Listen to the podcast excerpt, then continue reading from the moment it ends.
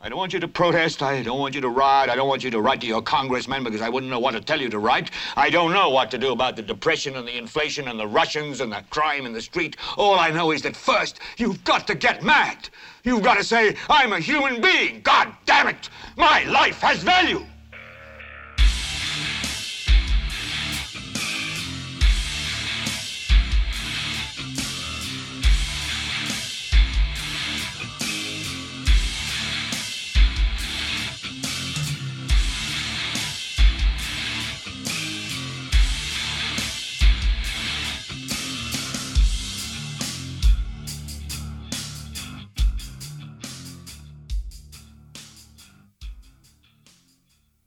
Esto es Gelbete para Leviathan Podcast. Yo soy Carlos Rodríguez Duzán.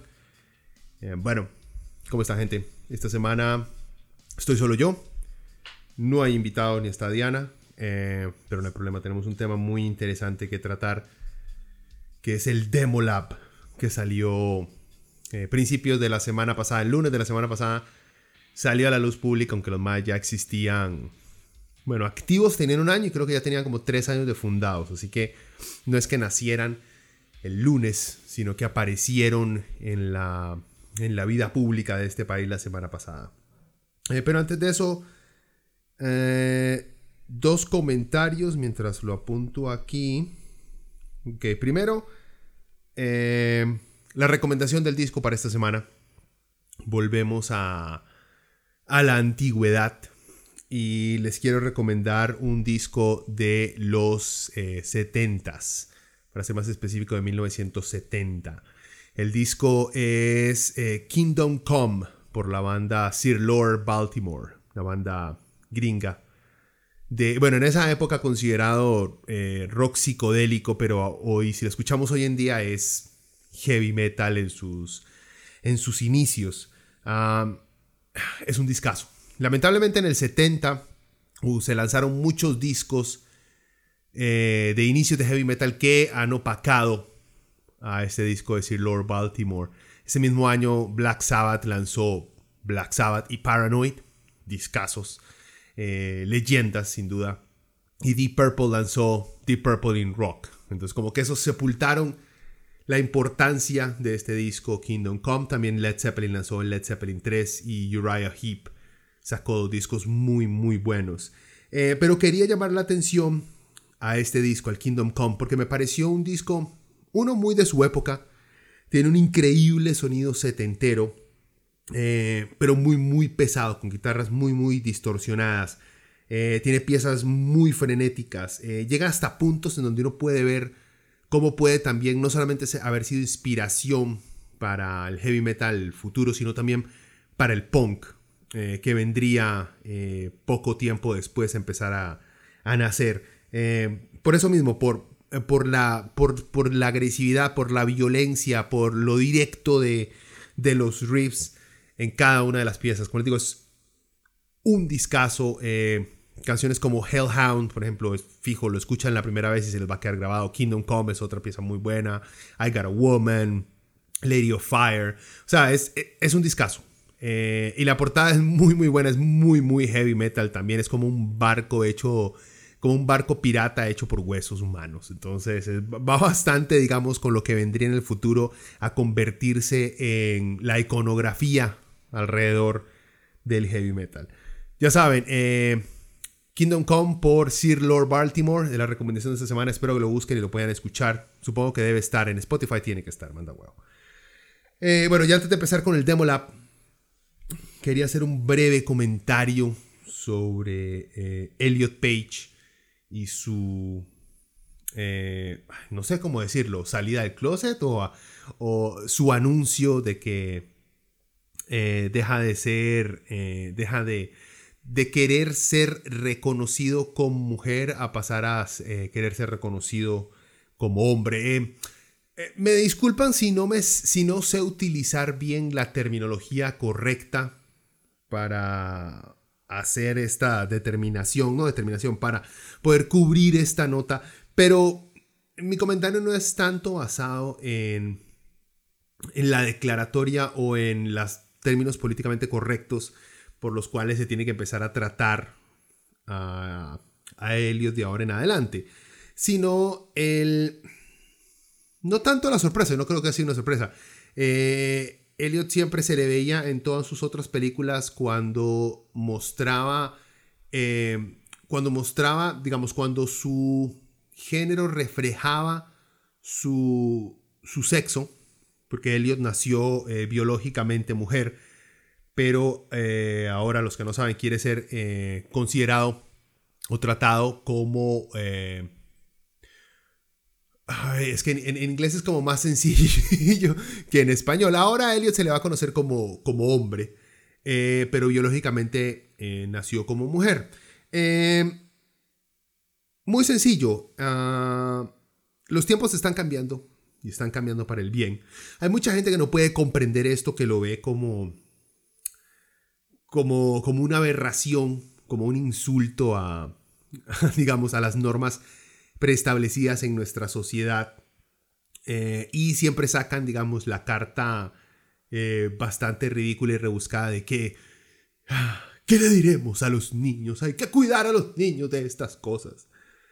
Eh, bueno, la comunidad trans está poco a poco eh, logrando llevar su causa de ser reconocidos como seres humanos, de ser respetados como seres humanos, lo están logrando llevar al frente de sociedades que durante años ah, los han asesinado, las han asesinado, eh, los han ignorado, los han llamado enfermos, depravados, y están convirtiendo su, eh, su situación en algo que tenemos que reconocer. Eh, me alegro no por Elliot Page, porque como él mismo reconoció en sus redes sociales, él está en una posición de ventaja con respecto al resto de la comunidad, eh, podemos decir la comunidad trans en el mundo, porque él tiene plata porque él es famoso, porque él no va a sufrir el desempleo, él no va a sufrir el rechazo y va a costar mucho que vaya a sufrir la violencia en las calles por parte de retrógrados que no comprenden lo que significa la libertad en sus verdaderos términos. Eh, me alegro porque esto está trayendo más. Primero fue Caitlyn Jenner y ahora es Elliot Page está demostrando que esto es algo que como sociedad no es que tengamos que aceptar, sino que tenemos que eh, comenzar a comprender que tenemos que respetar los derechos humanos de las personas, aunque no nos parezca, no nos guste, estemos en desacuerdo, lo que sea, gente. Pero ya es hora de empezar a reconocer los derechos humanos de otras personas que no tienen los mismos eh, gustos o que no se adhieran a las normas sociales eh, que no afectan, obviamente, a, los demás. Eh, me alegro por la comunidad trans, porque ganan un aliado abiertamente. Eh, esperemos que Elliot se mantenga firme y fuerte. Y cuando hablen de estas cosas, eh, problemas trans, gente, yo creo que la mejor forma de tratarlo es desde el punto de vista de derechos humanos, honestamente. Eh, el ponerse a debatir si esto es normal, si esto es eh, psicológica o psiquiátricamente normal, parece que es un insulto y una búsqueda de tratar de meterle odio en la mente a la gente sin necesidad de directamente salir y decir que eres transfóbico. No, es que yo estoy con la ciencia y la ciencia... Si no aceptas la decisión de alguien de ser considerado, ser tratado, ser reconocido como un hombre en esta sociedad, porque a vos no te da la puta gana, porque sos un hijo de puta, eh, mejor guardate tu opinión. Eh, lo bueno es que las nuevas generaciones están reconociendo que tenemos que eh, reconocer los derechos de otras personas y que ya no tenemos la... ¿Cómo se dice? Ya no tenemos la posición de superioridad que nos permita quitarle libertades a otras minorías. Y por eso, bueno, qué dicha que estamos ahí. Para algunos... Ah, y otra cosa, yo creo que no hay bronca al enredarse si llamamos Elliot Page y decimos él o decimos ella. si lo hacemos desde un punto de vista, honestamente estamos confundidos. Yo creo que es normal, es sumamente normal. Es como cuando alguien se cambia el nombre y uno lo sigue llamando por su nombre anterior. E, es normal. Obviamente va a haber o siempre hay un hijo de puta que insiste en llamarlo por el nombre antiguo, aunque sepa el moderno, solamente para joder la vida. De esos también existen y ustedes saben cuando lo están haciendo. Así que tampoco se hagan los huevones. Eh, pues sí, muy bien. Yo lo veo como un avance.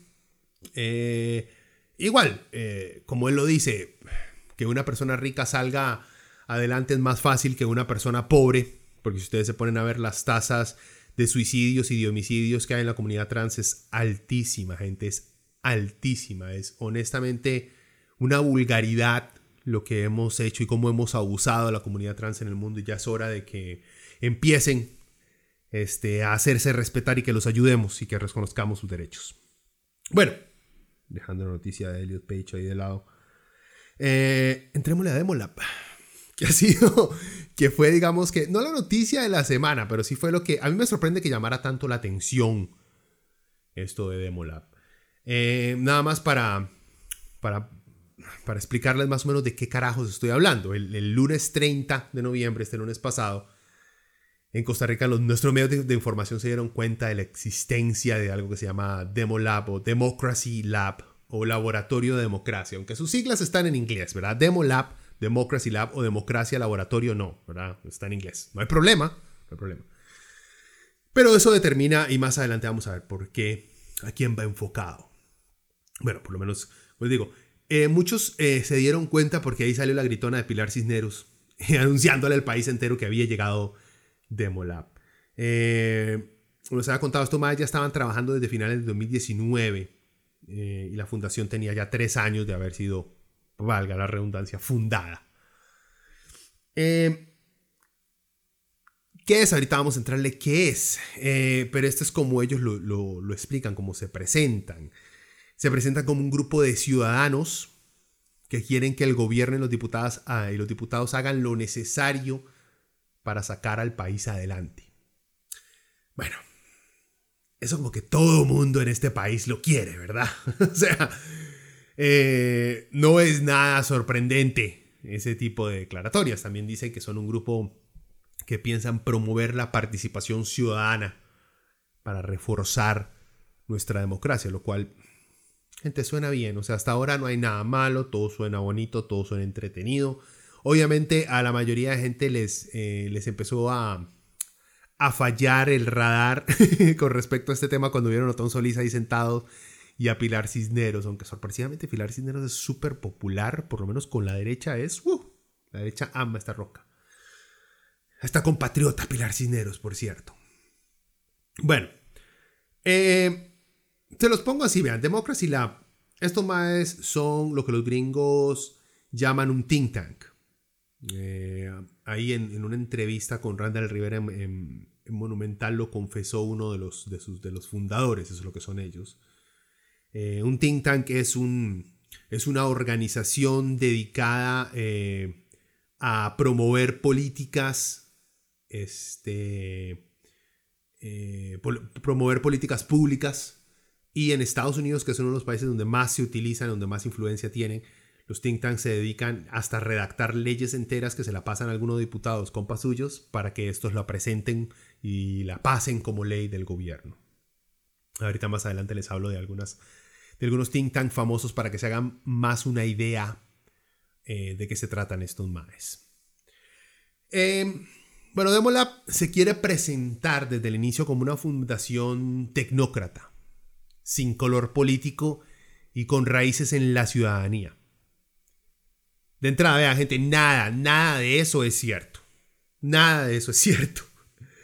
Eh, los más no son tecnócratas. Son neoliberales, convencidos de que su ideología es ciencia y por lo tanto es irrefutable. Tienen color político, claro que sí, son conservadores. Conservadores neoliberales que creen en que lo mejor, por lo menos conservadores económicos, eh, neoliberales que creen en que lo mejor es empoderar a la empresa privada y restarle importancia al sector público. Que lo único y más importante es la estabilidad económica antes que cualquier movimiento social eh, o de justicia que existe en el país. Y cuando dicen que de sus raíces ciudadanas, ya no tienen raíces ciudadanas, son un grupo de maes con plata fundados por otros maes con plata y conformados por hijos de ricos, explotando estudiantes que necesitan sacar un TCU para graduarse. O sea, son una empresa privada, gente. Nada más que es una fundación, es sin ánimo de lucro. ¿Por qué? Porque, por eso mismo, porque es un think tank. O sea, la meta de ellos no es hacer plata, la meta de ellos es promover política pública que le haga plata a los sectores que ellos consideran deberían estar ganando con esas políticas públicas. ¿Ok? Eh, estos más han trabajado, digamos, tienen varias campañas ya, no varias, tienen un par, digamos, muy llamativas. La que salió, lanzó eh, este lunes, porque ellos ya venían trabajando, ya trabajaron con la caja, también para demostrar esa alianza público-privada que quieren promover. Eh, ya habían trabajado con la caja. Ahora, lo que estaban lanzando, digamos, este lunes con Pilar Sin toda esta gente, la campaña Hagamos Algo. De los, de los MAES presentan los problemas económicos del país eh, y los exponen, digamos.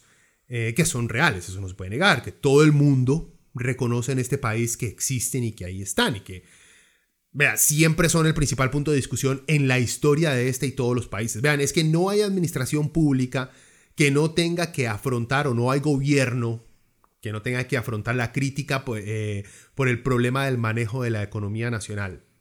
Eh, así que eso de estar enfocado solo en el aspecto económico de un país es algo normal, o por lo menos para nosotros. Como les digo, en todas las administraciones que ustedes hayan visto, eh, desde que yo me acuerde, eh, Calderón, Figueritos, eh, doctor Abel Pacheco, Laura Chinchilla, Oscar Arias, todos, todos.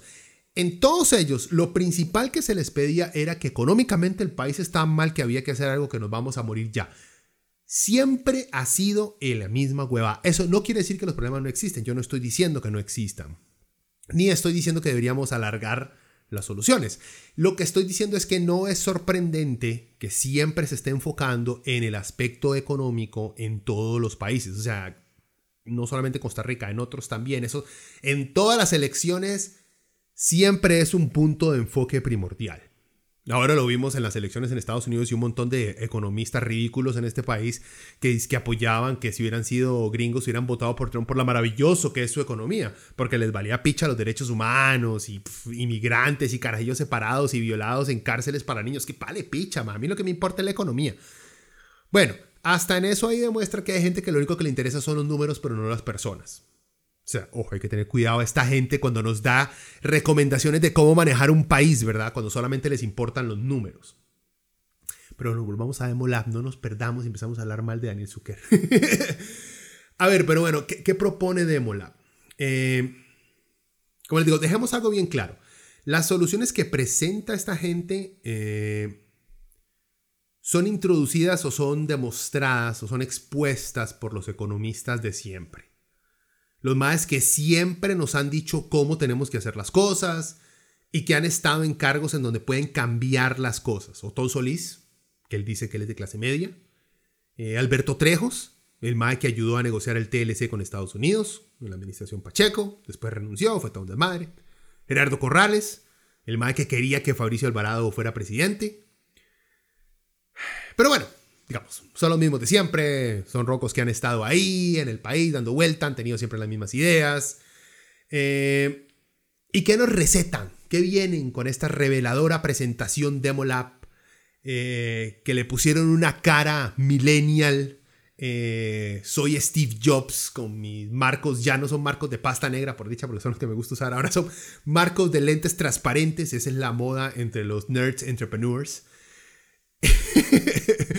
Eh, pero bueno, ¿qué es lo que nos están proponiendo? Por lo menos, ¿qué proponen con esta, eh, con esta campaña de hagamos algo? Eh, aumentar impuestos, es algo que menciona Yotón Solís, pero no en zonas francas, ni a los más ricos. Ahorita les digo por qué. reducir gastos del gobierno, wow, qué innovador. Renegociar la deuda que tenemos, wow, súper innovador. Hacer más fácil invertir en Costa Rica, wow, Vender activos del Estado, o sea, vender empresas del Estado, o sea, hay que vender Fanal. Porque según Alberto Trejo, Fanal solamente sabe hacer guaro. Los más no hacen alcohol y no ayudan a la caja y no venden este, productos de alcohol que necesita la caja a un precio razonable. No, no. Fanal solo sirve para hacer guaro. Lo demás no hablemos de para qué carajo sirve Fanal, porque Dios guarde, la gente se da cuenta. Proponen reducir salarios de los que más ganan en el sector público. Eh, hablan de la ley de empleo público, básicamente para que los empleados públicos no ganen tanto, para estancar sus salarios. Eh, mejorar la recaudación de impuestos y aumentar las alianzas público-privadas. O sea, gente, muchas de estas podemos estar de acuerdo que son buenas ideas, pero no son nuevas. Para nada nuevas. Ni nuevas, ni revolucionarias, ni experimentales, nada. Ya han estado ahí. Tienen mucho tiempo de estar ahí. O sea, que nos vengan a presentar este, este refrito, gente, manda huevo, por lo menos vengan con una idea nueva, aunque se presentaron con disque el diputómetro. Porque obviamente, como toda generación este, a la cual yo pertenezco, tratamos de solucionar últimamente las cosas con una app.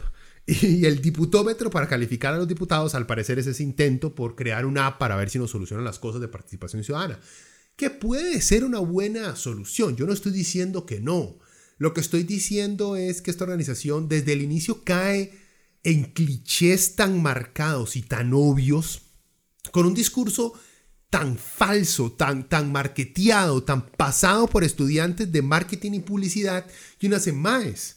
Hagan algo diferente, por lo menos para que la gente se vaya a polla, pero yo no he visto a nadie que, o sea, un par de medios de comunicación tal vez se, hayan ido pollitos con estos más, pero el resto les han dado duro. En fin, ahora les hablo porque también me escuché la entrevista de este, este MAE, el, director, con Bill Mibarra y también con, como les digo, en matices con, con Rivera, con, con Randall Rivera. Pero bueno, ¿qué dicen ellos? ¿Qué es lo que dice Demolab que son ellos? Entonces esto es lo que está, digamos, la corta descripción que tienen en su página, en su canal en YouTube. Dice que el Demo Lab es un laboratorio de democracia creado para luchar contra la apatía y el conformismo, los cuales son antagonistas de una democracia saludable y dinámica. El Demo Lab escucha y visibiliza las necesidades y valores de los ciudadanos mediante experimentos. Con los resultados de estos experimentos, el Demo Lab pretende diseñar prototipos de canales y mecanismos de participación ciudadana y gobernanza colaborativa, los cuales permitan mantener la salud del contrato social para la Costa Rica del siglo XXI. Me llama mucho la atención que grupos conservadores estén volviendo a utilizar contrato social. Eso es algo que, por ejemplo, a los libertarios no les gusta mucho discutir. Eh, es más, llegan hasta el punto de exigir ver el contrato y dónde firmaron. Gente, si no saben qué es un contrato social, no todos tienen por qué saberlo. O sea, yo tuve que sentarme a leer a ver qué puta significaba un contrato social y simplemente, digamos, la aceptación tácita que uno tiene al vivir en sociedad, así de sencillo. Okay, pero eso trae ciertas responsabilidades y beneficios y bla, bla, bla. En fin, es bueno verlos hablar del contrato social. Em, les había contado, estos más empezaron a operar en el 2019, en noviembre. Eh, fue cuando hicieron, digamos, en, noviembre de 2019 fue cuando hicieron su lanzamiento oficial. Ahora, digamos, como les había contado, es el lunes lo único que fue el, el lanzamiento de esta campaña de Hagamos algo. Em, vean, vuelve a lo mismo. No suena mal, no suena mal. Eh, la idea del inicio de activar parte de la ciudadanía para que se exprese y le exija al gobierno este, acciones. No tiene nada de malo. Es digamos, creo que todos estamos de acuerdo con eso. Yo creo que el problema es que siempre estas iniciativas nos las tratan de vender gente con plata desde lugares de poder promoviendo las ideas que ellos siempre han promovido, pero desde un ángulo diferente. Como que se dieron cuenta que no lo podían vender por los mismos medios de antes, entonces simplemente cambian, le dan vuelta al cassette. Para los que son muy jóvenes, un cassette hay que darle vuelta pasar al otro lado. Eh, y nos tratan de vender exactamente las mismas ideas, pero con ropita nueva. Porque como somos idiotas, entonces nos vamos a comprar esta nueva presentación, ¿verdad?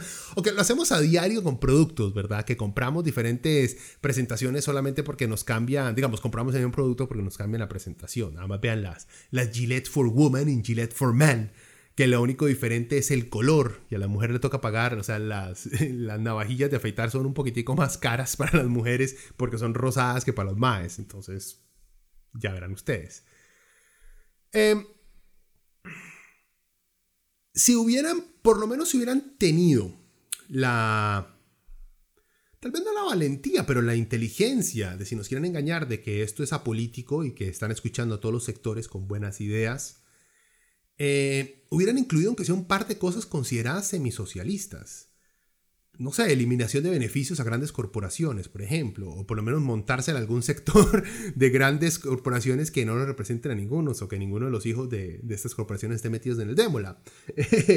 o hablar de, derechos eh, laborales, eh, de presentar, digamos, una propuesta para mejorar los derechos laborales de las personas que están trabajando desde la casa, por ejemplo. O sea, algo así. O hasta hubieran tirado, digamos, que ya no es nada sorpresivo ni nada nuevo, hablar de una renta global, de pagarle a la gente, aunque no esté trabajando, eh, un salario mensual para cubrir sus necesidades básicas. Cosa que se ha experimentado en otras partes con organizaciones de Naciones Unidas y se ha dado cuenta que funciona de maravilla porque la gente sabe utilizar muy bien esa renta básica y la usa para pagar este, sus necesidades básicas y para pagar deudas. No la despilfarran como muchos ignorantes tratan de decirle a usted que si usted le regala plata a la gente, la gente la va a despilfarrar. Eso no es cierto. Se han hecho experimentos alrededor del mundo, diferentes organizaciones, se le da plata a gente pobre sin exigirles nada a cambio, nada. Nada. Yo le doy a usted un cheque y yo no le voy a exigir a usted que esté buscando brete o que no se lo gasten. Bueno, no, tome usted la plata, usted, usted verá qué hace con ella. Así se ha hecho el experimento y ha dado excelentes resultados. Eh, digamos, esos ya hay experimentos que, han, que sí han hecho, que tienen muy buenos resultados. Lo hubieran tirado ahí dentro de las propuestas, digamos, como para salir un toquecito, wow, somos diferentes, pero bien, no lo hicieron, ¿verdad? Para que vean el tipo de laboratorio que es. Eh, y una cosa que me llama mucho la atención, no ahora, ya viene desde tiempito, cómo cómo estos derechistas disfrazados de tecnócratas eh, han empezado a cambiar, manejan muy bien, digamos, las terminologías. Ahora ya no dicen sector privado, ahora dicen sector productivo. Eh, solo para reforzar ese mito de que el gobierno o lo público no produce nada. Eh, entonces ahora le dicen, es que el sector productivo, el sector productivo, cuando se refieren al sector privado, ¿verdad? Es para meternos subconscientemente en la cabeza que el sector, privado, que el sector privado es el único que produce, cuando es mentira. Mentira. El ICE produce electricidad, el AIA produce agua, el INS produce seguros, este, la caja produce salud. Eh, o sea, hay muchas cosas que produce el sector eh, eh, público no solamente servicios, está Fanal que produce un producto en sí, él dice que produce un producto que es la electricidad. Pero bueno, no, nos vayamos por este lado. Pero es muy interesante, nada más para que le presten atención, cómo estos más utilizan esa, esas palabras de sector productivo, sector productivo, sector productivo para referirse al sector privado. Y después cuando salen en conversaciones, le tiran a usted de manera muy escondida el, es que como el sector privado es el único que produce. Y uno, no, son toque, ¿quién ha dicho eso? Nada que ver. Bueno, vean, hay algo muy, eh, muy delator, por así decirlo, de esta gente de Demolab. Si ustedes se meten a, su canal de YouTube y ven su video de lanzamiento, podrán ver a quién va dirigido. Eh, el video lo lanzaron el 27 de noviembre. Ahí les voy a dejar el link en la, en la entrada, eh, en, este, en este post. El video comienza con una profesora hablando en inglés, una profesora de Syracuse, hablando en inglés, eh, y luego una toma del logo de AFZ de la zona franca. Y luego pasa a anunciar a los patrocinadores de entrada, todo esto de entrada. Eh, o sea, mal de entrada vemos eh, que empieza en inglés, que empiece señalando zonas francas, y luego los patrocinadores. Esto no va dirigido ni a los pobres ni a la clase media baja. Esto va dirigido a los riquitos y a la clase media que se cree riquita. De entrada, ya empezamos mal. O sea, eh, y bueno, me podría poner piqui y hablar de el shaky cam que hay. O sea, pero eso creo que es como un estilo moderno nuevo de filmar eh, anuncios este, de cámara en movimiento en, todo, en casi todo momento. Para mí es la cosa más insoportable que existe. Pero bueno, ahí está. Luego, como digo, salen los patrocinadores y es este pichazo de empresas privadas más. O sea, Eh, para patrocinar el evento está Safran, American Free Zone, que es la zona franca, eh, Cervecería Rancho Humo. Bueno, hay un montón. Ahí en el video, si ustedes lo ven, ustedes van a poder ver quiénes son todas las empresas privadas que los que patrocinaron el evento y también quiénes son los aliados estratégicos. Entre los aliados estratégicos están universidades privadas, obviamente, ¿verdad? La ULACIT, el INCAE. Eh, tienen varios, varios que llaman mucho la atención. Em, se lo resumo así. El video de introducción del, del Demo Lab es, es una propaganda con gente linda y cool que quiere cambiar el país. Eh, es súper elitista, con un tono joven, emprendedor de familia de plata. Eh, ahí sale, por cierto, la guapa de Abril Gordienko, ex movimiento libertario en varias de las tomas de ese video.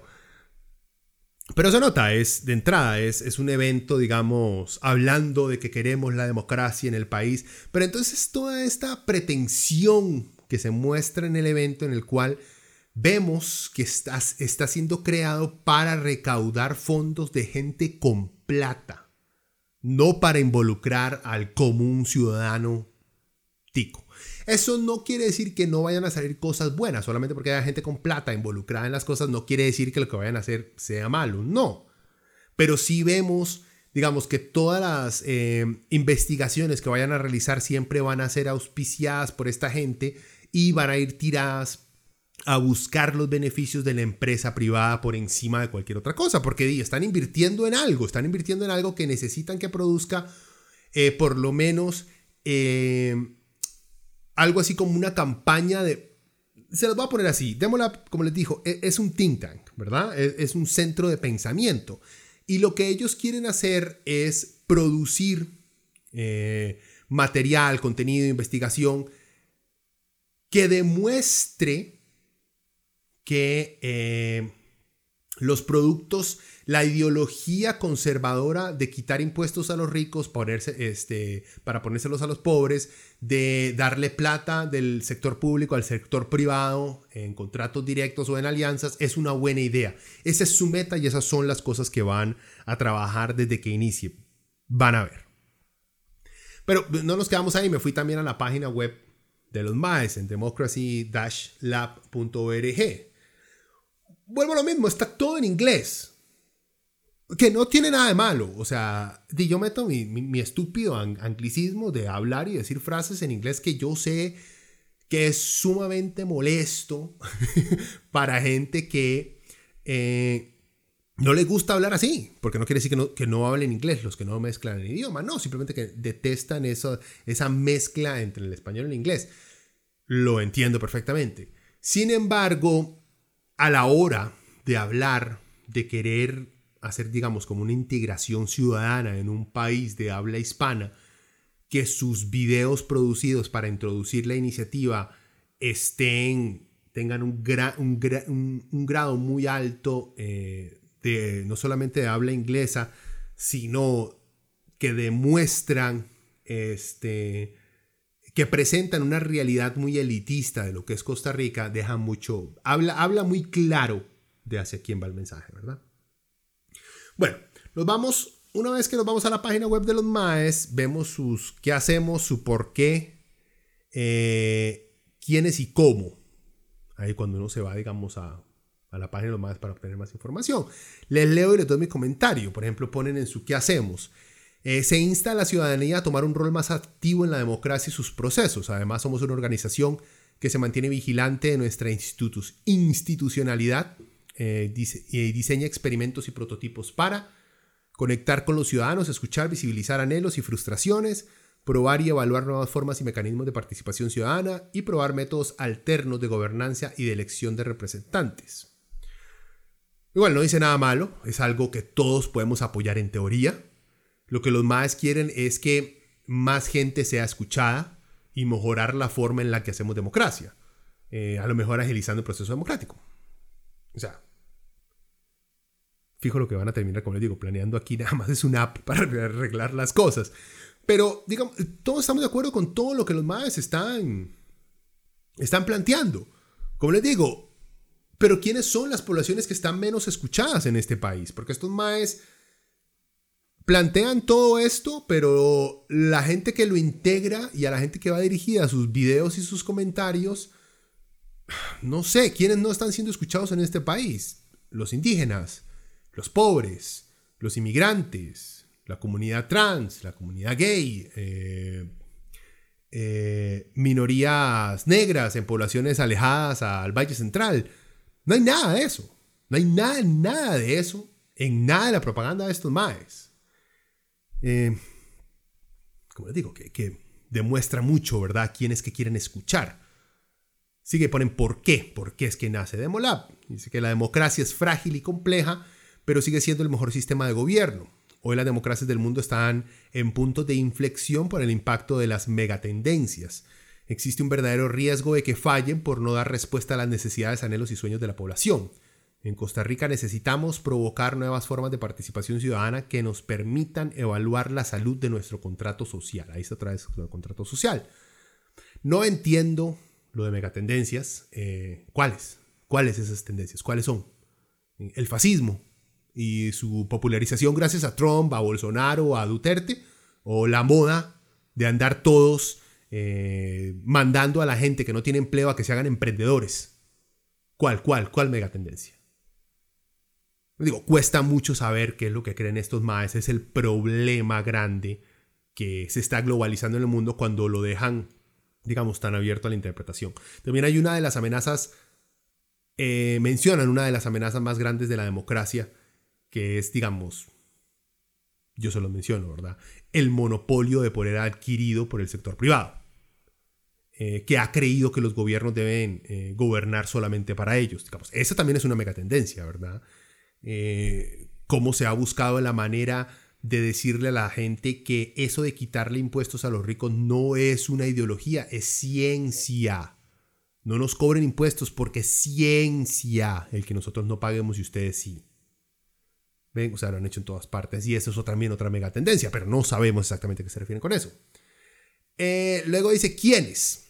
Ahí dice, somos un equipo diverso de ciudadanos emprendedores empezamos mal, los cuales compartimos una convicción, el rumbo del país se puede diseñar activamente. Provenimos de diferentes industrias, generaciones e ideologías y trabajamos en diferentes disciplinas para activar la participación ciudadana. Yo no sé cuáles serán esas ideologías, porque los que hay ahí son derecha, neoliberales, progres, capitalistas, fachos, Eli que yo no sé qué es. Eh, que yo no vi a ningún socialista, a ningún activista que no sea ambientalista, porque es muy de moda que la gente de plata sea ambientalista. Eh, a ningún representante indígena, como digo, ¿quién? ¿Quiénes son esas diferentes eh, personas que, están ahí adentro? Y eso es algo, por ejemplo, que Randall Rivera le pregunta a uno de los fundadores en la entrevista que, que les hizo y el MAE confiesa que no tienen a nadie de izquierda.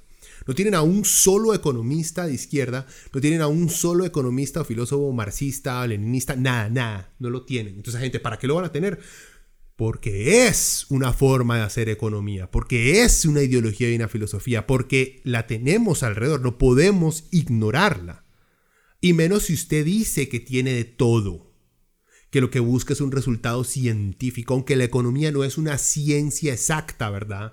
que es imposible que con experimentos se llegue a un, a un producto exacto económicamente. Lo que funciona en Brasil económicamente no va a funcionar en Costa Rica y viceversa. Porque se trata de seres humanos. La economía no son solamente computadoras haciendo sumas y restas, gente. En fin. Eh, luego ponen el cómo. Entonces ahí dicen, planteamos nuestras acciones en etapas, las cuales nos dejan lecciones para diseñar lo siguiente. Hacemos experimentos de campo y en rigurosos análisis científicos de los datos obtenidos. Esto nos permite llegar a conclusiones con las cuales trabajar en la creación de prototipos. Prototipos se refieren a leyes, gente, o apps. Vean, si es un laboratorio, honestamente, me gustaría ver los programas y los lugares en los cuales piensan comenzar a hacer pruebas, eh, como lo hacen Naciones Unidas, en diferentes lugares como les había contado con la renta global. Les juro, vea, que los experimentos de estos madres van a ser que hay que darle plata a los ricos para que estos creen más empleos. Eh, y también encontrar una manera de darle un micrófono a los pobres para que se quejen y voten por los ricos para que esto les dé más empleo. o como empezaron, haciendo una alianza con la caja para demostrar cómo la empresa privada puede hacer las cosas mejor. Esto, vean, e, esto no lo hacen porque de verdad crean que lo mejor que se puede hacer es trabajar con el Estado, sino que la caja en este país también es algo casi que sagrado, así que si demuestran que aprecian y respetan a la caja para el tico promedio, es muy fácil aceptar entonces esas alianzas público-privadas, que terminarán inevitablemente en millones de dólares y colones filtrados del gobierno a estas empresas tipo think tank. Eso es lo que está buscando también la ¿verdad? Con esas alianzas, eventualmente en un futuro, eso va a decir que mucha plata de el gobierno va a pasar a muchos de los patrocinadores o de la gente que está invirtiendo en Démora, porque van a promover políticas que nos van a ayudar. Nada más para, para darle vuelta y para aclarar mi, mi definición de think tank. Está en Wikipedia, así que lo pueden doble chequear si quieren. Dice que un think tank es una organización que realiza investigaciones y abogacía en temas como política social, estrategia política, económica, militar, tecnología y cultura. La mayoría de los think tanks son organizaciones no gubernamentales, pero algunos son agencias semiautónomas dentro del gobierno o están asociadas con partidos políticos o empresas particulares. La financiación de los think tanks a menudo incluye una combinación de donaciones millonarias y contribuciones individuales, y muchas también aceptan dinero del gobierno. O sea, lo que quiere decir es que un think tank le acepta, usted no estoy diciendo que así sea Demolab en este momento, no, pero como los maes caen dentro de la sombrilla de, un think tank, eh, los maes van a recibir, ustedes que los maes tienen las donaciones abiertas en su página web, van a recibir plata de parte de empresas, donaciones de parte de individuos, eh, pero a la hora de presentar, digamos, eh, ¿Quién es que les da plata? Obviamente van a decir que de individuos, gente común y corriente que nos dona mil, dos mil pesos y con eso vivimos. No van a mencionar que, no sé, Florida Island Farm les va a donar 20 millones de dólares para que, pa que breteen. No. Van a hablar del MAE pequeñito que hizo su donación pequeñita para que así, digamos, tengan ese look eh, populacho que quieren tratar de, de aparentar.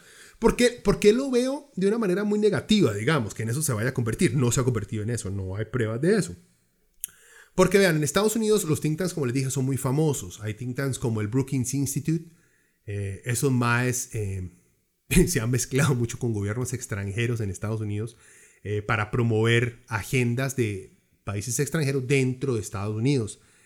prácticamente les pagan para hacer lobbies otros gobiernos dentro de Estados Unidos para que pasen legislación que beneficia a países otros que no sean Estados Unidos.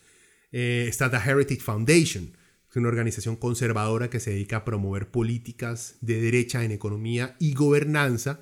Estos manes, por cierto, The Heritage Foundation son de los think tanks que se oponen por completo a, a la idea de que exista calentamiento global. Para que vean. Y uno que han podido escuchar tal vez sea el Cato Institute, que es una organización libertaria donde bretió Juan Carlos Hidalgo un instituto dedicado a vender la idea de que los gobiernos sirven pan y picha, eh, de que hay que quitarle todos los impuestos y hay que quitar toda regulación a la empresa privada y dejarles hacer la plata como quieran. Fue fundada por los hermanos Koch. Eh, pregúntenle a Juan Carlos lo que es un think tank, el MAE tiene toda la experiencia del mundo y me sorprende mucho que Juanca no esté ahí metido dentro del Demolab, siendo que tiene tanta experiencia de vivir en ese mundo aunque él tiene aspiraciones políticas en el PUSC, entonces veamos, está tratando de no ser tan obviamente libertario como era antes. Em, sigamos, que ya estamos alargando esto mucho, pero bueno, ¿quién es el fundador de Demola? O por lo menos con es la cara pública. Es el doctor Álvaro Salas Castro, profesor y experto en alianzas público-privadas y economía del comportamiento, gobernanza colaborativa, participación ciudadana y negocios en economías emergentes, especialmente en la rama de inversión de impacto y economía del conocimiento. El MAE tiene un, es un MAE joven que tiene un currículum impresionante. Eh, ha trabajado en todas partes, siempre dentro de sectores económicos, eh, con gente de mucho poder. Eh, se ha codiado en instituciones, bueno, ahorita está en el INCAE, pero ha, trabajado también con el eh, Inter-American Development Man, el Banco de, Desarrollo, Eh, ¿Con quién más ha estado? Ha tenido la oportunidad de trabajar con eh, Creative Lab, que es este, una, una organización que combate la pobreza, creada por el premio Nobel Mohamed Yunus. Eh, que por cierto, este Mae Llanos este, fue uno de los impulsores de, las micro, eh, de los microcréditos, creo que son, de, créditos pequeñitos a gente pobre. Em, en fin, o sea, el Mae tiene, eh, bueno, trabajado para Florida Ice and Farm, la banca de desarrollo, para Walmart también. Em, está, creo que en la junta directiva de la Zona Franca América y la fundación, en la fundación Purdy. O sea, el MAD está en un montón de gerencias, está aliado con un montón de empresas grandes. Eh, hasta ha trabajado con asuntos económicos y sociales de Naciones Unidas, con UNDESA. O sea, que ha trabajado hasta como investigador o como algún tipo de trabajo de freelance que le ha tenido que hacer a todas estas, a varias de estas organizaciones. O sea, es un MAE con un currículum que usted agarra, usted lee y es impresionante. Lo impresiona a uno porque dice, MAE, aquí hay un montón de nombres grandes y fuertes y pesados a los cuales usted ha trabajado con ellos o les ha hecho algún tipo de asesoría. Eh, es un tipo, digamos que preparado en, este, en estos asuntos de alianzas públicos y privadas. De eso, digamos, no nos vamos a poner a, decir que el MAE no tiene la capacidad, porque sí la tiene. Eh, sin embargo, eh, eso no quiere decir que esté calificado para empezar a darnos políticas públicas. como les dije, yo me escuché la entrevista que el MAE hizo con Vilma Ibarra. Eh, a, mí me gusta Vilma, pero hay que, hay que tener algo muy en cuenta. Ella no es la periodista que lo agarra y lo presiona a usted. Ella es más amena, más amable. Eh, y a muchas veces cae hasta en llevar gente como para lavarles la, la, la lavarles el nombre públicamente, porque ha llevado a Miguel Ángel Rodríguez y lo ama, a Kevin Casas y también lo adora, o sea, a Roberto Herrera creo que también, o sea, ella lleva gente que ha tenido un pasado turbio en la política nacional y es muy amable, muy decente y los quiere mucho. Eh, pero llevó a este Mae. Eh, llevó a, Álvaro a su programa. Y de entrada se nota que la Mae no se lo soportaba.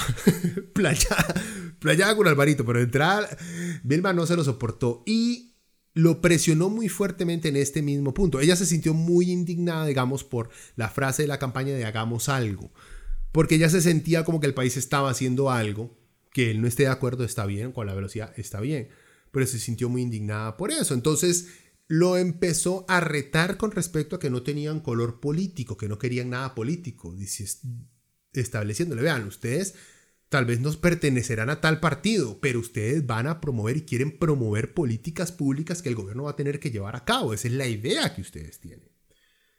Em, y le dio duro, honestamente. Vilmi Barra, que no me lo esperaba, le dio duro. Eh, a diferencia, por ejemplo, también el MAE, Álvaro también estuvo con, junto con otros los fundadores, con Randall. Eh, y Randall, obviamente, de entrada se bajó los pantalones y les dijo: Yo estoy de acuerdo con ustedes en todo lo que digan. de entrada. Eh, pero sí tuvo una muy buena pregunta que le hizo Randall a estos maes, que fue donde sacan la plata, cosa que Vilma no lo hizo. Eh, y cosa que, pues, digamos, en Repretel creo que los han llevado, que Álvaro también ha ido, no les preguntan directamente de dónde sacan ustedes plata. Si son una organización sin fines de lucro, ¿quién les está dando la plata? Entonces ahí en Monumental el MAE aclaró que son una fundación sin fines de lucro, que reciben, que trabajan por medio de donaciones o con alianzas con, este, con empresas privadas. O sea, lo que quiero decir es que ya en sus entrevistas de entrada, el MAE, Álvaro no puede mantener esta... Porque el MAE llega en momentos en los MAE que el MAE se enoja porque está emputado porque le van a dar un país quebrado y que qué es esta picha y hasta golpea la mesa y todo el MAE con Vilma. Pero es todo súper, súper ensayado. O sea, es todo súper programado para aparentar este, humildad e interés por el país. Como les digo, se nota que Demolab no es más que la presentación actualizada de esta creencia en los noventas, para los, que son muy jóvenes, en los 90 nos querían vender que para ser presidente había que ser o economista o abogado. Eh, y tenía que ser un experto en economía. Si es abogado, de todos modos, tenía que ser un experto en economía porque lo que necesitamos en el, en, el, en el poder es un administrador. Nosotros no necesitamos un político que hable paja, no. Ni alguien con ideología, no. Necesitamos un administrador que administre el país como si fuera una empresa para salir adelante. Eso nos vendieron en los 90. No funcionó porque empezaron a implementar las mismas políticas que nos quiere vender ahorita Demolab, las implementamos en los 90, otros países latinoamericanos lo trataron de imponer también no funcionaron. En algunas ocasiones, en algunos momentos funcionó, porque como les digo, la economía no es una ciencia exacta y lo que funciona en un lado no funciona en otro. Por eso también va, digamos, el pleito con el Fondo Monetario Internacional. Ellos durante años habían querido implementar las mismas políticas de desarrollo que funcionaban en ciertas partes y en otras simplemente eran desastres que llevaban a los países a la miseria. Pero los maes seguían utilizando la misma fórmula porque estaban convencidos que, que su economía, digamos, que sus fórmulas económicas para salir adelante de las crisis económicas eran una fórmula científica demostrada, cosa que no lo es. Y nada más para cerrar con este rant que encontré bastante interesante, por cierto, es que existe una gran... Porque por ahí anda gente diciendo que Demolab no es nada más que el pack. Eh, disfrazado.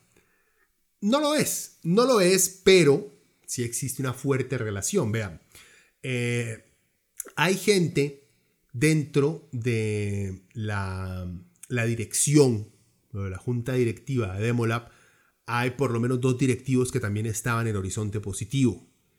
Eh, Horizonte Positivo eran estos más que, eh, por lo menos yo me di cuenta por medio de universidad, periódico universidad, que era un grupo muy cercano al gobierno, también una organización de empresarios del sector privado, que entre otras, eh, que está muy cercano al, gobierno porque este André Garnier es el ministro de enlace con las empresas privadas de Charlie, fue directivo de Horizonte Positivo antes de unirse al gobierno de Charlie. Pues vean, Horizonte Positivo estuvieron, digamos, eh, ellos, nada más les leo esto para que vean las similitudes que hay entre Horizonte Positivo, no solamente entre sus fundadores o su junta directiva, sino también entre en sus metas. Horizonte Positivo dice que desde 2014 su meta es trabajar en alianzas público-privadas con el gobierno eh, que esté electo.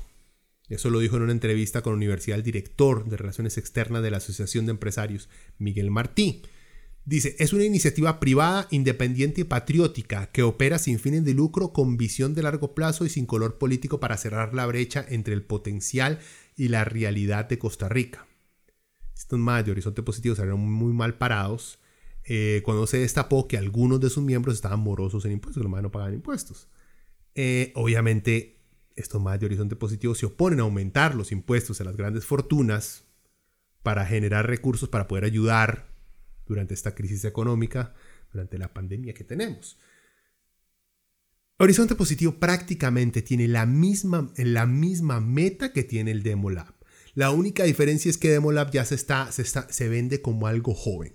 Como que salió Horizonte Positivo que estaba trabajando por detrás del gobierno, eh, nadie de la ciudadanía se había dado cuenta y cuando salió a luz, pública que existía este grupo, que este grupo tenía, digamos, tentáculos en el gobierno del PAC, a la gente no le gustó, fue un escándalo, se vio simplemente como un intento más del sector privado de manipular las políticas eh, nacionales a su favor y al parecer, ahora de milagro sale el Demolab. Como les digo, no es ahora, salió hace tres, salió hace tres años. Horizonte Positivo también este, fue desde 2014, ¿verdad? tiene, tiene su tiempito. Y ahora el Demolab se vende como este think tank joven, empresarial, preocupado por el país, con exactamente la misma meta que Horizonte Positivo. O sea, hay. Son demasiados intentones, digamos, en la creación de estos grupos privados de presión al gobierno indican que el gobierno de Charlie no está haciendo absolutamente todo lo que el sector privado de este país quiere. Eso no quiere decir que el gobierno de Charlie está haciendo un buen trabajo. No, nada más es que les estoy diciendo que no todo es una conspiración globalizada. En muchos sectores hay muchas facciones que están tratando de influir el gobierno. Y Demolab no es nada más que eso. Un, un que a lo mejor se convierta en un lobby eh, en el gobierno para promover las mismas políticas eh, neoliberales que no han funcionado en el pasado, o por lo menos para defender, porque si ustedes ven eh, Horizonte Positivo obviamente se, oponía a, las, a los impuestos a zonas francas. Muchos de los de Horizonte Positivo tenían relaciones con dueños de inmobiliarias de zonas francas y al igual, Demolab también sale diciendo que no hay que subirle impuestos a zonas francas y varios de sus directivos están directamente relacionados con administración de zonas francas. O sea, hay intereses al descaro ahí en la superficie.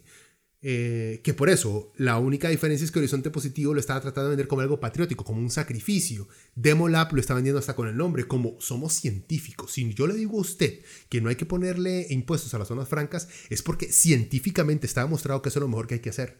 Esa es la idea de Demolab. De venderles a ustedes una ideología económica como si fuera ciencia, lo cual no es. Yo creo que hasta ahí. Además, vamos a ver cómo sigue, cómo se desarrolla esto del Demolab. Eh, como les digo, yo lo que creo que esto van a plantear van a ser las mismas políticas de siempre, ah, que no sorprenden a nadie. Pueden pegar una que otra y trabajaron con, con, la caja para mejorar los servicios de las citas y todo eso. Perfecto, no hay ningún problema. Como les digo, em, que organizaciones privadas desarrollen cosas en favor del Estado no quiere decir que siempre vayan a salir mal. O que desarrollen empresa privada algo que beneficie al país y que haga la empresa privada millonaria tampoco. No hay ningún problema si el trabajo que están realizando estas empresas privadas beneficia al Estado y en el proceso ellos se hacen ricos, no hay problema. Por lo menos desde mi punto de vista, no hay problema.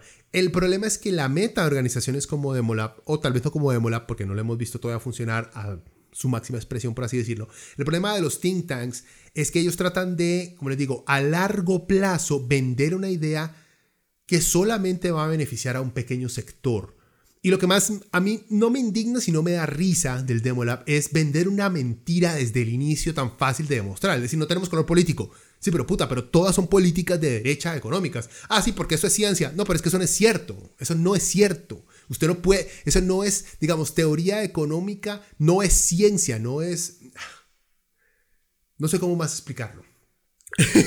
el Max se queda corto con las ideas. Lo que estoy tratando de decir es que el empaque de... También... Lo que sí me insulta del Demolab es decir que somos eh, eh, los ciudadanos interesados por el país porque queremos que cambien las cosas, somos diferentes voces para que cambie el país, pero no se preocupan ni siquiera por buscar representaciones de diferentes sectores. Eh, como les digo, entonces es indignante el que crean que uno es tonto. Porque no hay representaciones de diferentes clases sociales en esa, en esa organización ni diferentes ideologías. No existen. Es un grupito de INCAE con amigos con plata, con, ligados a otras empresas, de los cuales sus hijos son emprendedores porque tienen la plata para empezar el negocio. Entonces se metieron un démola porque qué cool. Y esto también ayuda mucho a mi currículum, para mi PhD, para luego poder llegar a ser ministro o presidente de Costa Rica. O sea, seamos serios, gente. Pero bueno, dejémoslo hasta ahí. Eh, la próxima semana espero poder tenerles algo diferente, eh, no de política.